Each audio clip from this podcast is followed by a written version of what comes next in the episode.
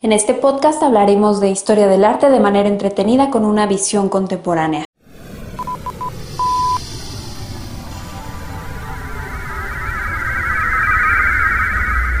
Sepultar el pasado.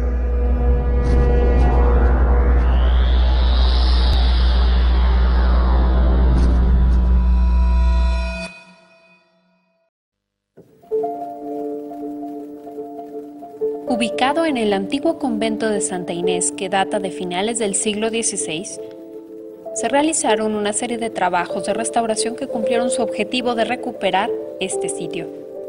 En el patio, Cuevas realizó una escultura de bronce de 8 metros de altura conocida como la Giganta, y a partir del 8 de julio de 1992 abrió sus puertas al público el Museo José Luis Cuevas, como lo menciona en la página del museo, ahora es Museo de Arte Contemporáneo.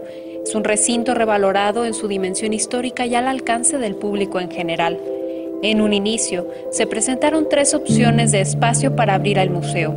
La Alhóndiga de la Ciudad de México, conocida más tarde como la Casa del Diezmo, ubicada en el número 10 de la calle La Alhóndiga.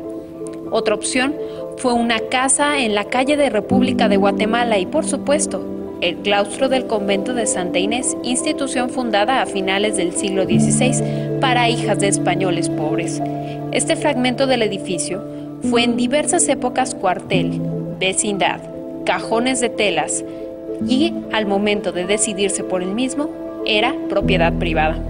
El acervo que aquí se exhibe alcanza las más de 1.860 piezas. Entre los artistas que integran la colección están Francisco Toledo, Manuel Felgueres, Arnold Belkin, Leonora Carrington y otros artistas mexicanos y latinoamericanos que están presentes en las salas del recinto. La adaptación del edificio se llevó a cabo por el arquitecto Alejandro Rivadeneira, quien incorporó elementos contemporáneos en combinación directa con los elementos coloniales ya existentes en la construcción original.